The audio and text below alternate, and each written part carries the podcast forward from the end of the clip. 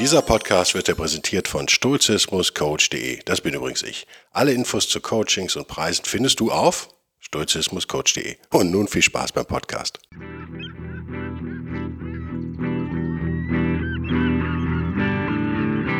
Der wilde Stoiker. Moderner Stoizismus für ein gutes Leben.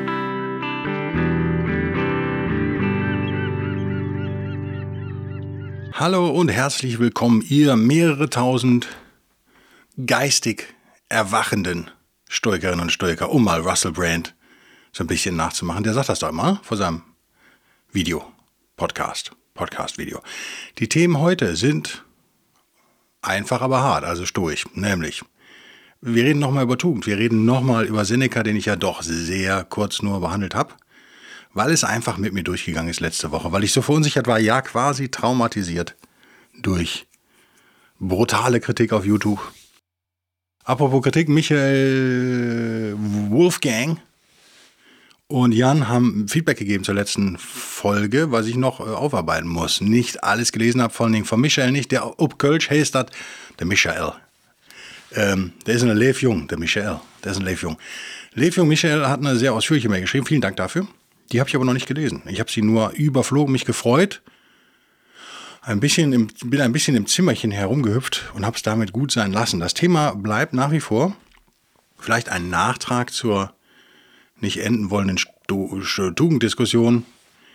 Was ist Tugend? Dann kommt man noch die Frage, was ist das Gute? Wie definiert man eigentlich Gutes? Da möchte ich gar nicht wieder drauf eingehen. Ich möchte nur noch ein Sätzchen hinterher schieben, nämlich das Problem habt ihr in allen Philosophien. Das ist kein stoisches Problem. Letztendlich, äh, in allen Glaubensrichtungen und Philosophien müssen wir das Gute irgendwie definieren. Die Religionen machen es sich leicht, die stellen knallharte Regeln auf. Das darfst du, das darfst du nicht. Du musst das machen, sonst bist du böse. Das ist für die, äh, ist für viele Menschen bestimmt toll, aber nicht wirklich philosophisch interessant. Und für moderne Menschen vielleicht äh, erst recht nicht so richtig interessant, mag sein. Ich habe private, private Notiz. Ich habe Jim Jeffrey, ich will Netflix jetzt wieder canceln. Ich hatte jetzt äh, ähm, eine Handvoll Netflix-Aktien gekauft nach dem Absturz. Einen brutal engen Stop-Loss gesetzt. Ich habe mir schon gedacht, das wird nichts. Und siehe da, sie sind weiter abgeschmiert und automatisch verkauft worden am nächsten Tag. Ich habe also 30 Euro Verlust gemacht. Damit kann ich so gerade noch leben, äh, weil ich einfach dran glaube, die Kritik, auch das, äh, mal ganz stoisch jetzt hier, es gibt natürlich Kritik von äh, klassischen Liberalen über Liberale bis hin zu Konservativen, bis hin zu Libertären vielleicht, dass Netflix zu woke sei. Indem ich daraufhin nachgegangen bin, indem ich mal geguckt habe, neu und beliebt und was gab es noch und diese Kategorien. Ich habe es mal wirklich durchgeklickt, äh, zehn Minuten meines Lebens verschwendet und ja, die Doku-Filme sind alle woke. bis, zum, bis zum Abwinken. Da habe ich nicht einen gefunden, der nicht schon im Anleser so grässlich war, dass ich gesagt habe, okay, ich verstehe das. Aber ist das wirklich das Argument, warum die so viele Abonnenten verloren haben? Ja, die Antwort ist natürlich, vielleicht. Wir wissen es nicht, die Linken wissen es nicht, die Konservativen wissen es aber auch nicht. Man dürfen auch nicht vergessen, äh, Russland wurde abgekoppelt, sprich irgendwie mal eben 100 Millionen Abonnenten verloren, quasi wegen äh, Ukraine-Krieg und so weiter und so fort. Alles das spielt sicherlich eine Rolle. Vielleicht ist das ein heißer Aktientipp, vielleicht auch nicht. Ich werde es wahrscheinlich wieder canceln, wenn ich diese drei, vier Comedy-Specials, die ich gucken wollte, noch geguckt habe. Ich habe jetzt Jim Jeffries entdeckt, den ich für viel besser halte als Bill Burr. Warum der mir entgangen ist bisher, weiß ich auch nicht. Und der ähm, sich einer eines linken Diskursfehlers, wenn man das überhaupt links nennen will. Ja, das ist, ich möchte diese Begriffe eigentlich nicht mehr verwenden, aber ihr wisst schon, worauf ich hinaus will. So oft Böhmermann-Niveau irgendwie da geleistet hat. Nichtsdestotrotz ist er mein Lieblingskomedian im Moment. Das ist, glaube ich, stoisch. Wir müssen Fehler verzeihen. Was hat er gemacht? Er hat über das Bataclan-Massaker geredet und daraufhin Trump vorgeworfen, er würde Hate schüren sozusagen. Das also jetzt aber wesentlich unterhaltsamer, als ich das jetzt gemacht habe in einem Satz. Das ist äh, Persuasion-mäßig. Ihr wisst, es wird, der Persuasion-Anteil in diesem Podcast steigt so langsam, aber stetig. Ist das natürlich clever. Von ihm aber, glaube ich, nicht so richtig beabsichtigt. Und danach sagt er auch wieder Sachen, die Kollektivisten und Sozialisten doch sauer ausstoßen. Also äh, sehr interessanter Mann, finde ich. Australier. Was macht er, wenn er über Bataclan redet? Ihr erinnert euch, das Massaker von Gläubigen begangen. Dann begeht er sozusagen ein Priming Und wenn ihr geprimed seid auf Gewalt, ich muss jetzt einen Schuldigen finden, und er dann nahtlos Trump nennt, dann ist das persuasion-mäßig nicht dumm und funktioniert bei sehr vielen Menschen. Ich glaube aber eher in seinem Fall ist er selber drauf reingefallen. Ich glaube, das ist nicht Absicht gewesen. Guckt es euch mal an. Ich weiß, ich glaube, es war sein, sein erstes verfügbares Special von 2014 oder sowas. Nichtsdestotrotz sehr unterhaltsam. Lass uns zu Seneca gehen. Und lass mich, bevor wir Seneca zitieren, den wir heute ausführlich zitieren werden, aus seinen gesammelten Werken nochmal das Problem kurz skizzieren. Also wir haben überall das Problem, was ist eigentlich das Gute, was ist die Tugend. Wir haben im Stoizismus vielleicht zusätzlich das Problem, weswegen die Stoiker es äh, mehr abkriegen als andere Philosophien, dass äh, sie nicht nur genauso hilflos da, davor stehen zu sagen, was ist eigentlich das Gute und was nicht, genauso bemüht zumindest, sondern gleichzeitig erklären, die Tugend sei das höchste aller Güter. Sie sei das einzig Erstrebenswerte. Damit ähm, so ja, wurde ich ja auch zu Recht von Stefan ins Kreuzfeuer genommen. Ich sage das Wort nochmal, weil ich weiß, dass Stefan sich darüber ärgert, wenn er das hört. Entschuldigung, Stefan, muss jetzt sein. Zu Recht ins Kreuzfeuer genommen wurde. Wenn man das behauptet, muss man natürlich eigentlich besser sein als die anderen. Da reicht es vielleicht in vielen Augen nicht genauso gut zu sein. Die Diskussion schenken wir uns aber jetzt, da ist alles zu gesagt in den letzten Wochen. Die Frage ist, finden wir heute vielleicht ein Bild, auch wenn es antiquiert ist, weil es aus der Antike kommt, was uns hilft, diese sturche Vorstellung, ja, ganz Persuasion, Hypnose-mäßig zu internalisieren, so ein bisschen besser. Also wir wollen heute nicht rationalisieren, wie wir also die letzten Wochen gemacht haben, sondern wir wollen heute internalisieren. Wir wollen verstehen, gefühlsmäßig an die Sache herangehen. Und dazu möchte ich mir ein Bild anschauen, was die Stoiker öfter bemüht haben. Seneca sehr explizit. Er macht das in, jetzt muss ich hier schauen, ich hoffe, das Gejapse heute hält sich in erträglichen Rahmen. Ich sehe gerade, mein Pegel ist höher als sonst. Wahrscheinlich, weil mein Staubabdecktuch über dem Mixer sozusagen, weil ich da ungeschickt war, den Pegel hochgedreht Aber ihr könnt damit leben, er ist noch gut. So, 76. Brief aus den moralischen Briefen an Lucilius. Das ist das. Wenn ihr irgendwas nur lesen wollt von Seneca, dann lest die moralischen Briefe. Die sind hervorragend. Überschrift die Tugend als einzig wahres Gut im, in dieser Ausgabe vom Anaconda Verlag auf Deutsch auf Seite 507, falls ihr mitlesen möchtet. Da haben wir auf Seite 1, 507, Seite 1 des Briefes, ne? Wie man leben soll, muss man sein Leben lang lernen, steht unten. Das ist so ein Satz, den habe ich mir unterstrichen, um euch den nochmal äh, als Einstieg äh, unter die Nase zu reiben, falls ihr der Meinung seid, es reicht, 100 Ausgaben der Wilde Stoiker zu hören und dann seid ihr perfekt. Nein, der Job hört nie auf. Okay. Warum nicht? Nächste Seite 508. Wir hecheln da so ein bisschen durch jetzt, bevor wir auf die harten Stellen kommen. In der Mitte ungefähr. Keim ist die Weisheit durch den Zufall in den Schoß geworfen worden. Geld kann von selbst an nicht kommen, eine Ehrenstelle dir angeboten, Einfluss und Rang dir entgegengebracht werden, aber die Tugend fällt dir nicht von ungefähr zu. Ja, meine Rede, wir müssen dafür hart arbeiten. Wir müssen uns jeden Tag tugendhaft verhalten. Und wenn, das werden wir nicht hinkriegen von Anfang an, immer zu 100 Prozent. Wir werden es aber steigern können. Wenn wir das totale Arschloch sind, sind wir bei 0 Prozent. Dann haben wir, so wie ähnlich wie ich beim Abnehmen, natürlich schnelle, Anfangs, schnelle, schnelle Anfangserfolge. Und dann lässt es ein bisschen nach. Und dann kommt das Pareto-Prinzip, äh, da hat, glaube ich, Michael auch mich gefragt, warum ich immer 70-30 sage. Ich finde es eigentlich schöner als 80-20 und letztendlich spielt es auch keine Rolle. Ich glaube, eine Rolle spielt, man könnte auch sagen 51 zu 49. Beim Pareto-Prinzip spielt nur eine Rolle, dass uns klar ist, naja, 51, 49 wäre jetzt nicht so toll. Also, dass die überwiegende Mehrheit der Anstrengung am Ende auf uns wartet, wenn wir Perfektion suchen. Ähm, sollte uns klar sein, sollte uns nicht frustrieren, sollten wir sturig bleiben. Deswegen erwähne ich dieses Pareto-Prinzip so häufig, weil viele Leute das frustriert und zum Aufgeben bewirkt. Äh, na, wie heißt das denn? Sie zum Aufgeben bringt. Logischerweise. Wenn sie sich angestrengt haben, ein Jahr lang, aber nur zwei Kilo abgenommen haben, ja, dann ist das schon frustrierend. Kann ich verstehen. Also, es lohnt sich, sich anzustrengen, sagt Seneca, weil man durch diese eine Erfolg, nämlich tugendhaft zu werden, da sichert man sich gleichzeitig den Besitz aller Güter. Denn es gibt ja im Stoizismus nur ein Gut, ein wirklich erstrebenswertes, nämlich die Tugend. Man hat sozusagen gewonnen. Game over. Ist man tugendhaft, hat man alles erreicht, was man als Mensch äh, erreichen kann.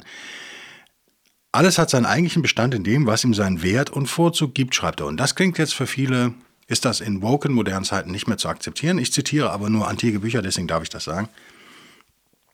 Er kommt jetzt in das Bild, was ich euch mitgeben will heute. Und er redet über Vorzüge und Werte.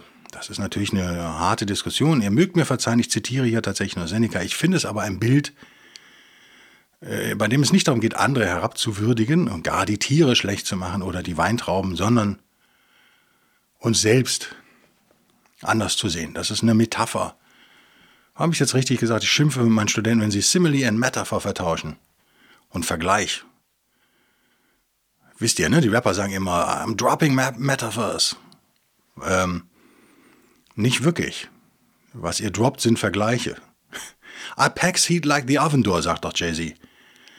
Äh, ja, ist ein Vergleich. Die Hitze, wie die, äh, er packt die Hitze ein, das heißt natürlich, er steckt sich Knarren ein, würde ich mal meinen.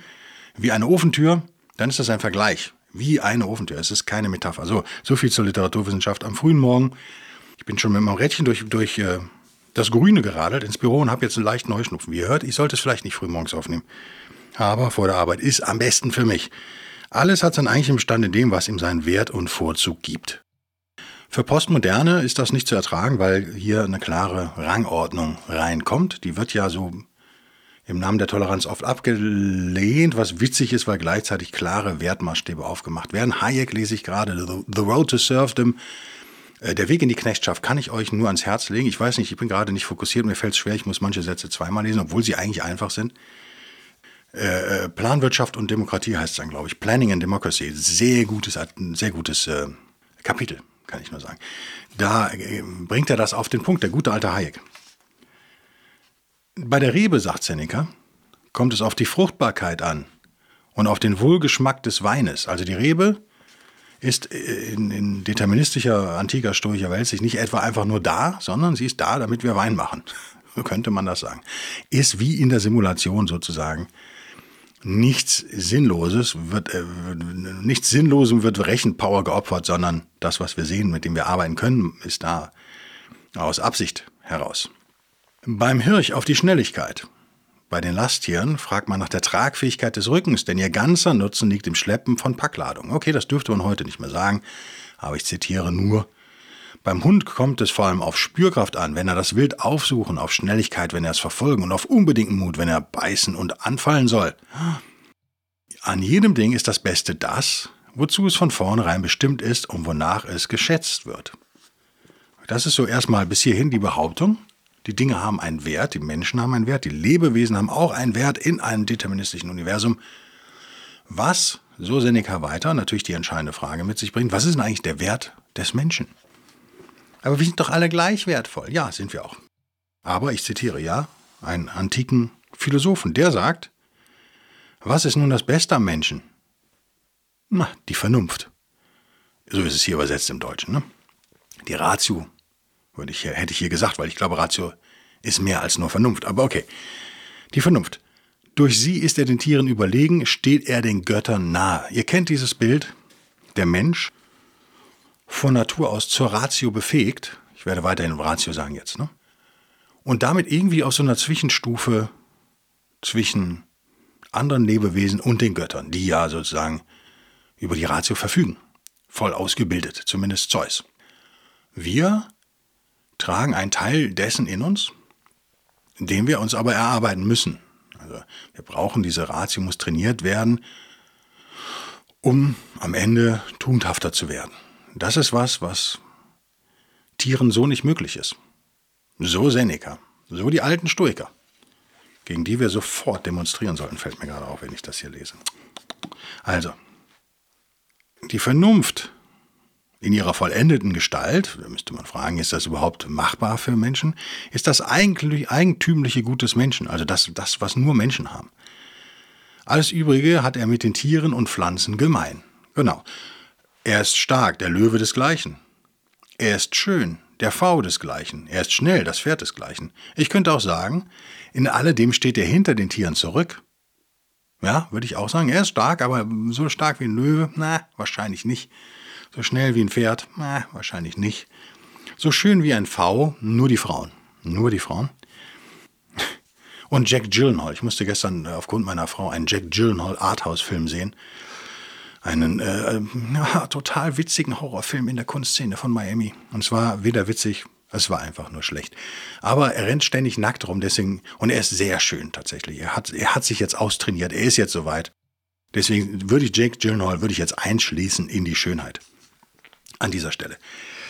Ähm, er steht, er könnte sogar sagen, er steht den Tieren zurück, ja, würde ich zustimmen. Seneca doch, doch nein, Ausrufezeichen. Doch nein. Ich frage nicht, was er vergleichsweise in höchstem Maße habe, sondern was ihm als sein besonderes Eigentum zusteht. Ja, Logo, darum geht die Diskussion.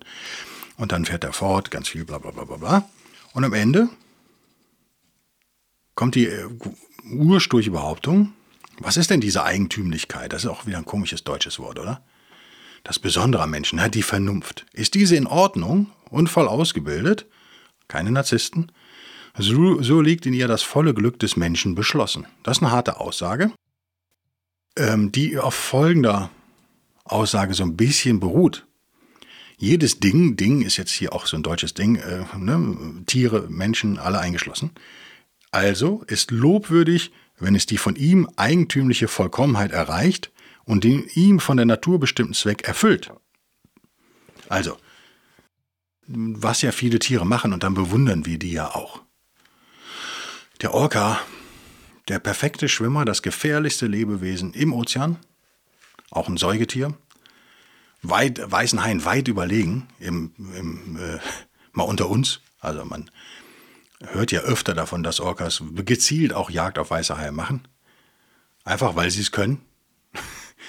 äh, auch Walbabys jagen, nur die Zunge fressen. Der Orca kann machen, was er will.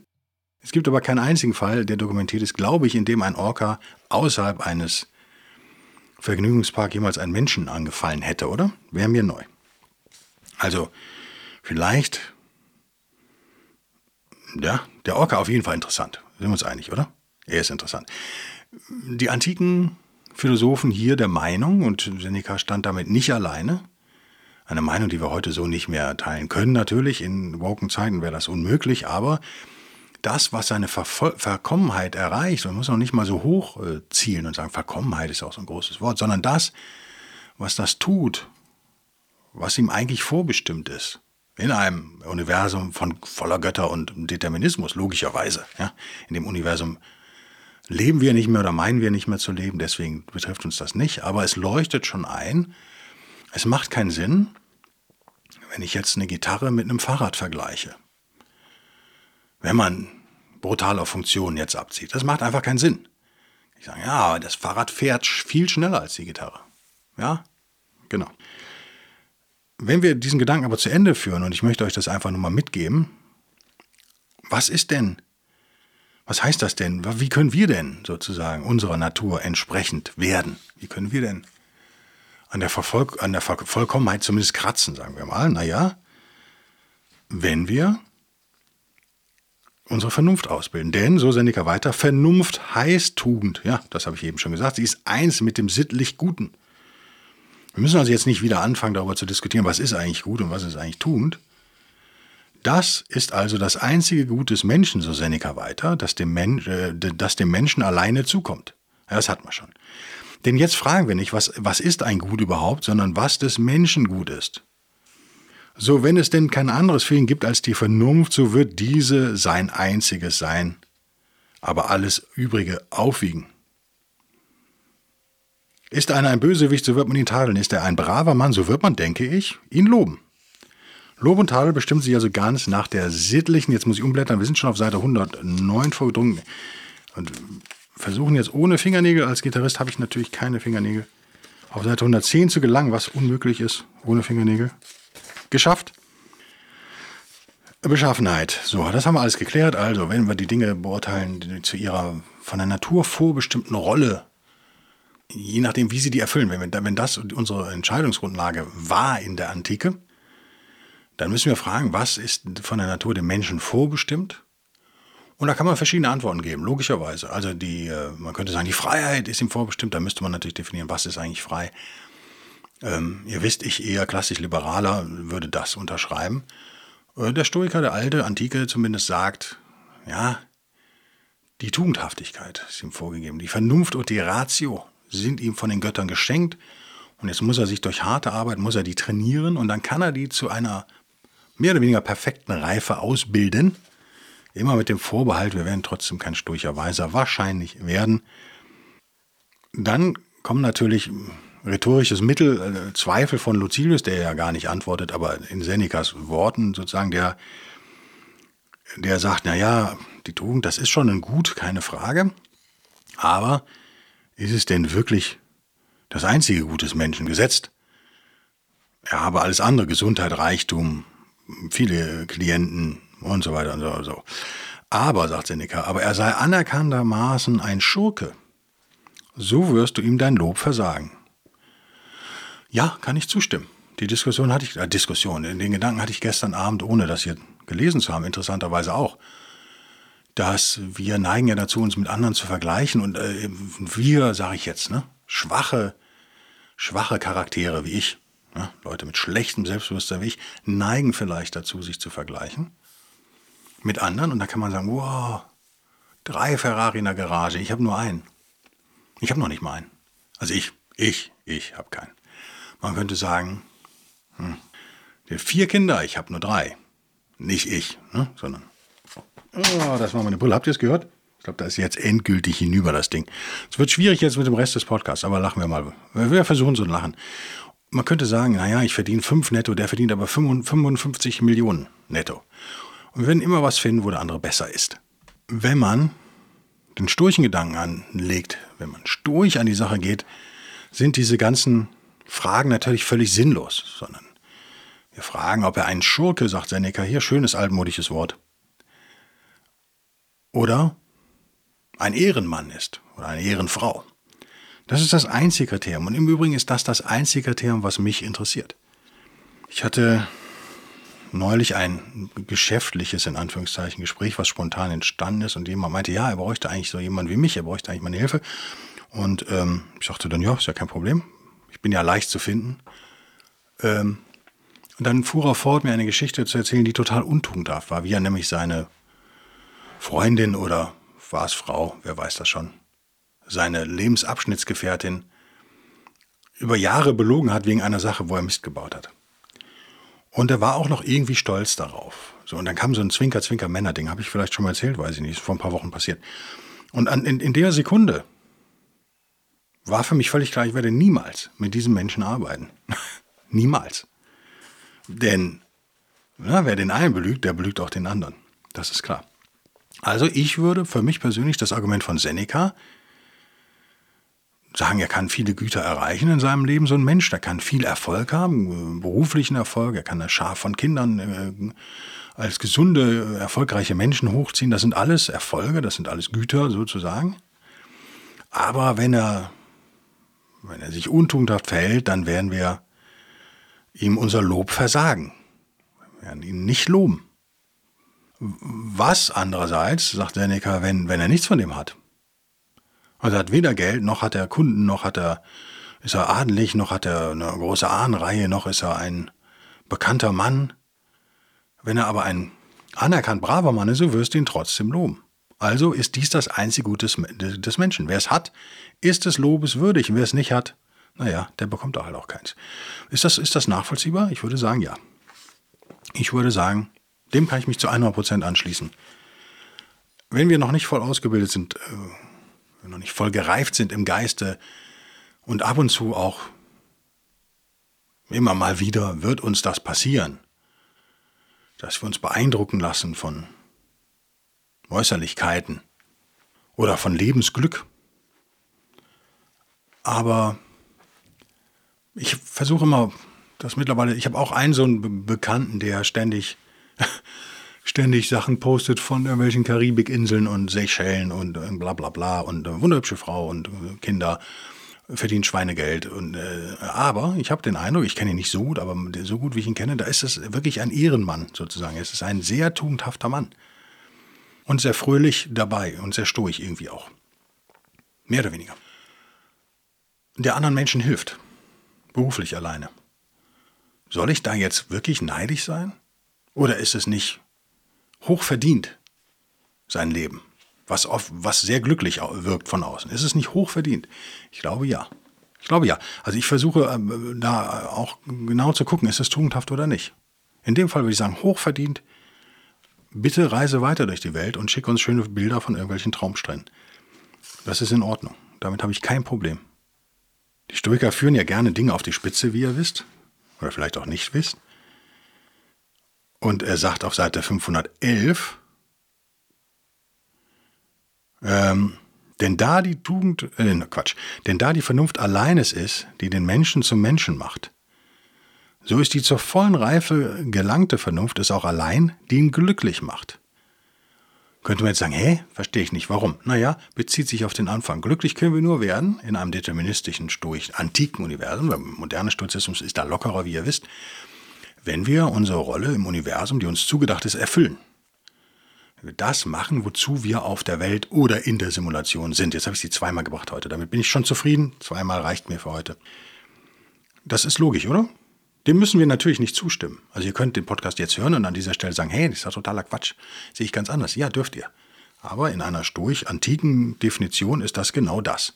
Wir erfüllen unsere zu, von den Göttern uns zugedachte Rolle so gut wir können und wir bekommen eine Belohnung dafür. Denn nur diese zur vollen Reife gelangte Vernunft macht uns am Ende glücklich. Das aber, so Seneca wörtlich, ist des Menschen einziges Gut, was ihn alleine glücklich macht. Es gibt nichts anderes für uns. Und hier könnte ich noch ewig sagen, das ist ein relativ langer Brief. Ich habe sehr viel unterstrichen. Wir würden an der Stelle, würde ich es jetzt mal gut sein lassen und mir irgendwie versuchen, so ein Mini-Lesezeichen, zum Beispiel einen Der wilde Stoiker Aufkleber, reinzulegen ins Buch. Zack, und dann können wir da irgendwann mal weitermachen. Meine Brille scheint noch zu funktionieren. Ich lege sie trotzdem lieber weg, bevor sie nochmal hinfällt. Huh, war das soweit logisch? Ich glaube schon, oder? Zusammengefasst, alles hat sein, also wir bleiben heute so ein bisschen stoisch spirituell. Ihr müsst es nochmal, ich sage es jedes Mal, damit man nicht vorwirft, ich würde die Anfänger, Neueinsteiger außen vor lassen. Ihr müsst euch dem hier nicht anschließen. Ich sage auch noch nicht mal, dass ich das tue. Ich stelle euch es aber vor. Der Vollständigkeit halber sollte man das tun.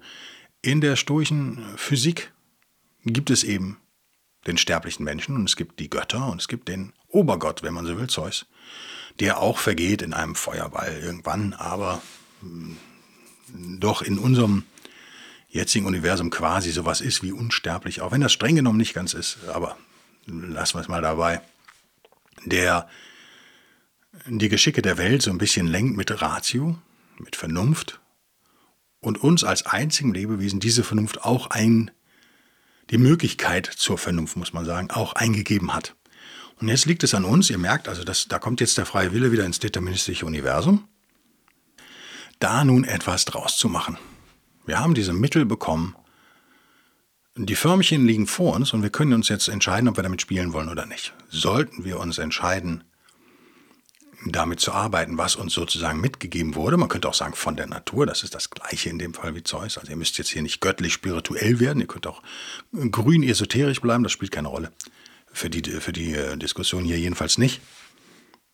Wenn ihr das macht, wofür ihr bestimmt seid, dann, so Seneca weiter, ist das am Ende das, was euch zum Menschen macht. Ihr macht das, was dem Menschen vorbestimmt ist. Und nur das wird euch am Ende auch glücklich machen.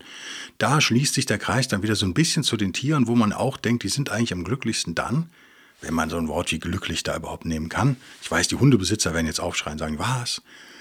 Ähm, wenn sie das machen, wozu sie eigentlich bestimmt sind, so ein bisschen. Das könnte man sagen, ja, aber gerade Hunde sind ja vollkommen überzüchtet, da gibt es überhaupt keine, da kann man ja eigentlich von Natur nicht mehr sprechen.